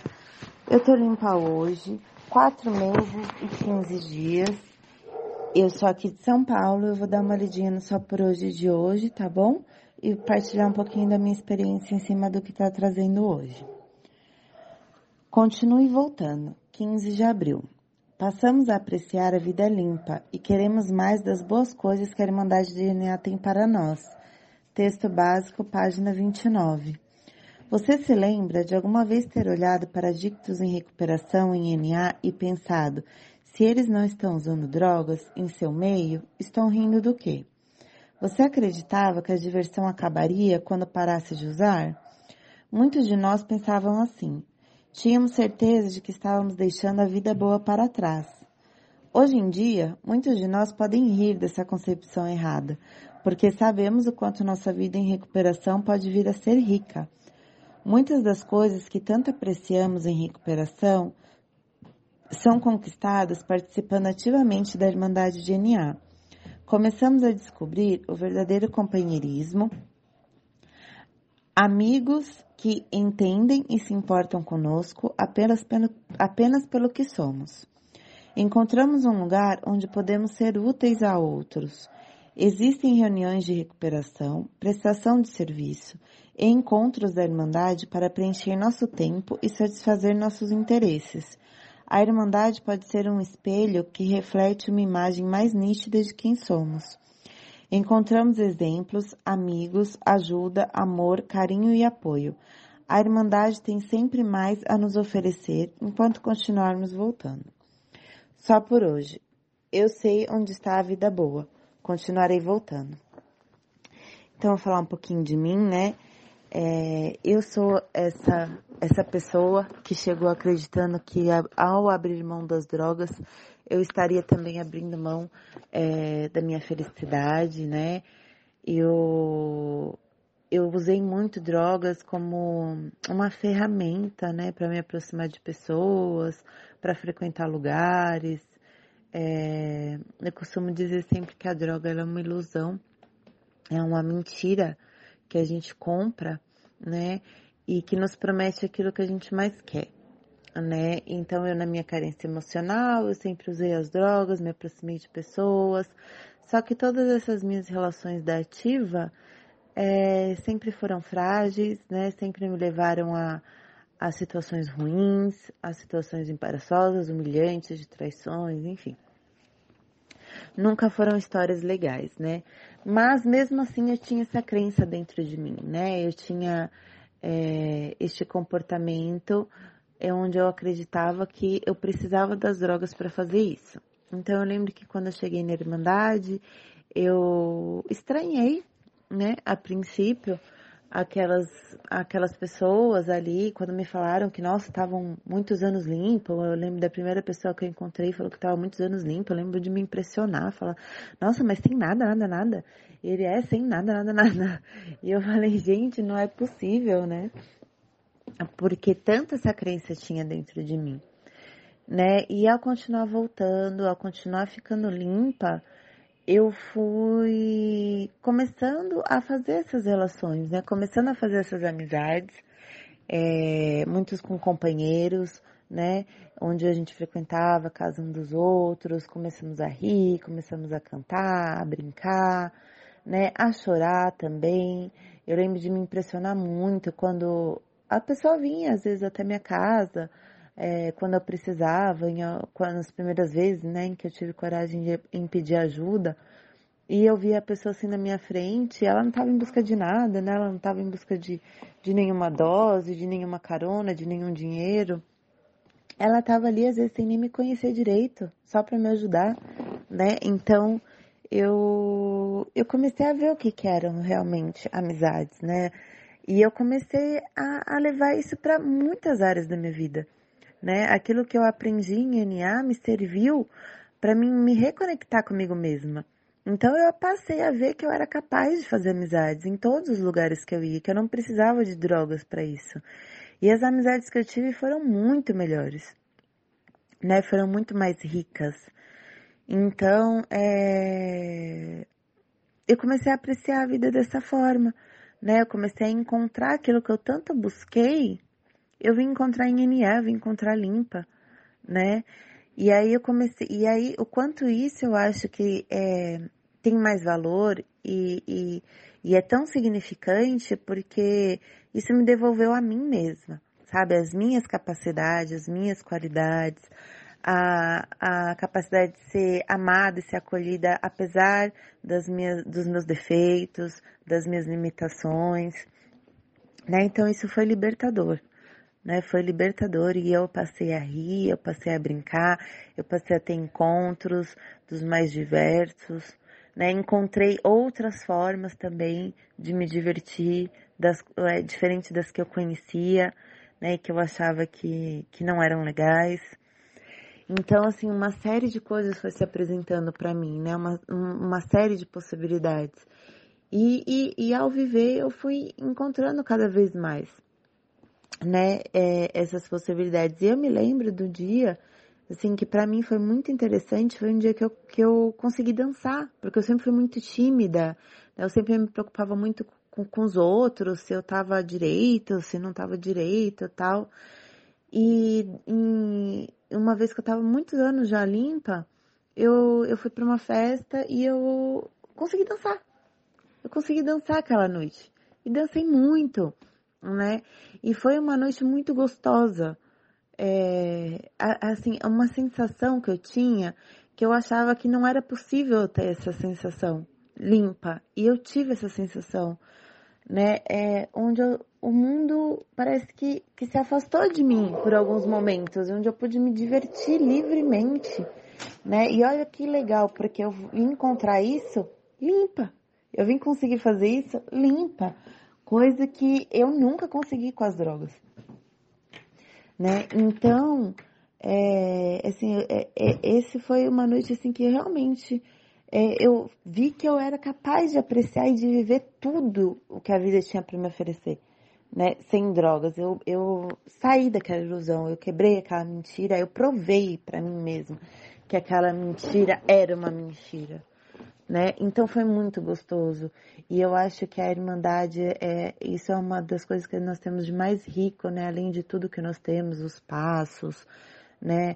A, a, as pessoas, né, esse acolhimento, esse, esse sentimento fraternal que nós temos e que acho que foi grande parte também que nos fundou, eu acho muito gostoso, muito essencial, muito importante para quem está chegando, né, que muitas vezes não acredita nisso, não acredita nessa possibilidade e, e, e, e viver isso, né, experienciar isso é uma coisa é muito gratificante.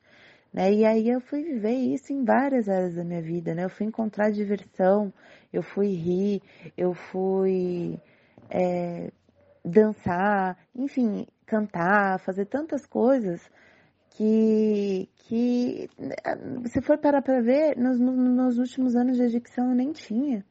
Né? Fazia tempo que eu não sorria de verdade, que eu não, não me divertia de verdade, eu estava presa, eu estava buscando algo que não, que não vinha mais não vinha mais e já fazia tempo, né? E estava presa em relações, em, em medos.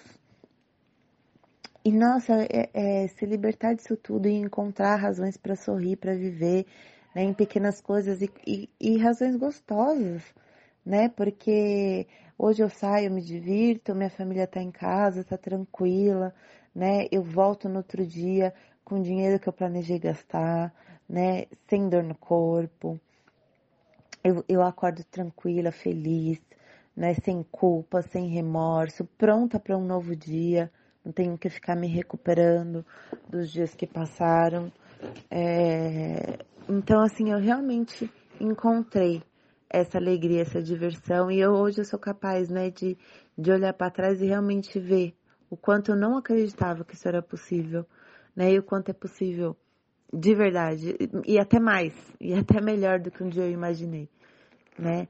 Então eu sou muito grata a MA, eu sou muito grata a essa Irmandade, eu sou muito grata a todas as pessoas que me acolheram, que me receberam, que, que me ajudam a, a continuar voltando, né? É, em, em que eu recebo esse sorriso, esse carinho, é, realmente isso tudo é muito, muito significante, né? Eu sou a prova viva de que sim é possível. Né? É possível a gente viver tudo que, tudo que a gente deseja, né? com responsabilidade, né? com cuidado, mas à medida que a gente continua voltando, é, esses caminhos vão se abrindo, essas possibilidades vão se abrindo. Então, é, então, NA me mostrou muito mais que isso, né? Além dos passos que muito me ajudam, que me trabalham, é, além de ficar limpa, de me libertar daquela é, questão com as drogas, daquela abstinência, daquela obsessão, daquela compulsão. Eu também encontrei realmente uma nova maneira de viver, né? E também encontrei motivos para sorrir, motivos para cantar, né? É, encontrei diversão em coisas das quais eu não imaginava. Então acho que a Irmandade é muito mais, né? É muito mais do que se apresenta quando a gente chega, né? É realmente é um espaço onde tem festas, né? Eu já fui em luais, eu já fui em encontros de NA, casas de companheiro, né? Já saímos, já nos divertimos. Então é, existem muitas e muitas e muitas possibilidades, né? E eu só consegui viver elas porque eu fiquei limpa. Né? Eu só consegui viver elas porque eu continuei voltando, mesmo como quando tantas vezes pareceu que não, né? Porque como em tudo a gente também encontra dificuldades, né? Não é uma maravilha, nunca me prometeram que seria, pelo contrário, sempre me falaram que seria difícil, mas que valeria a pena. E realmente foi, e realmente eu tive que superar muitas coisas, supero até hoje, né? Mas é, eu realmente vi que vale a pena né? Eu realmente eu tive uma vida, né? É, em todos os anos que eu fiquei limpa, eu tive uma vida que que que que vale a pena, que valeu a pena, né? Que, que eu conquistei coisas das quais eu nem imaginei, que eu encontrei amores, paixões, é, felicidades, coisas que eu nem imaginava né? E que eu não teria encontrado se eu não tivesse saído daquele mesmo buraco, daquele mesmo bairro, daquela mesma situação, né? Então, eu sou muito grata por ter conhecido essas pessoas, por ter conhecido esse lugar, por ter me permitido é, continuar vindo, né? Eu tive uma experiência, né, de, de revisitar o meu passado e, e eu vi que eu tô realmente não tem diversão lá. Não tem diversão. Não tem mais, né? Se um dia teve, não tem mais. Diversão nenhuma naquele lugar. Diversão nenhuma é, no uso de drogas, pelo contrário, só culpa, só dor, né? E, e limpa eu encontro, né? Limpa é possível encontrar tudo isso. Nós estamos aqui agora, né, num feriado, feriado gostoso, é o que eu desejo para todo mundo. Um feriado onde a gente consiga apreciar, seja nossas relações familiares, nossas relações com amigos, nossa relação com nós mesmos, né? É, estar vivendo isso, se permitir viver isso, mesmo quando por vezes né, os dias não são bons, os feriados não são legais, os finais de semana não são legais, eles passam, né? E vem finalmente os bons, os gostosos, os que a gente curte pra caramba e curte de verdade, né? Como nunca, nunca, nunca curtiria de outra forma, né? Então eu, eu, eu tô muito feliz, né? E sou muito grata por ter participado aqui dessa leitura. Falei a minha experiência, né? Eu espero que sirva para para alguém, que ajude alguém, né? E de qualquer forma, eu acho que a Irmandade é isso é estar aberta a tantas possibilidades, tantas personalidades, tantas vidas que entram, né, nessa, nesse nosso convívio. E, e, essa é a história que eu tenho, né, em relação à diversão, em relação à irmandade, em relação a tudo que ela me trouxe, encontrar tantas é, possibilidades assim, das quais eu não imaginava, né? E hoje estou aqui é, pronta para curtir de, de forma saudável, de uma forma feliz, de forma segura, né?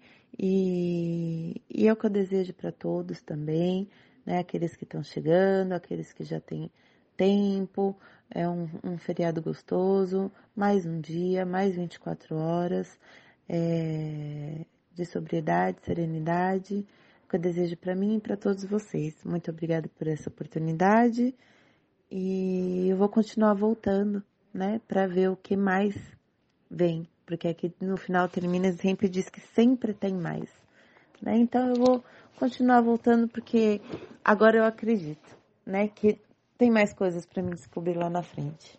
Obrigada, tenha todos uma boa noite e um bom feriado.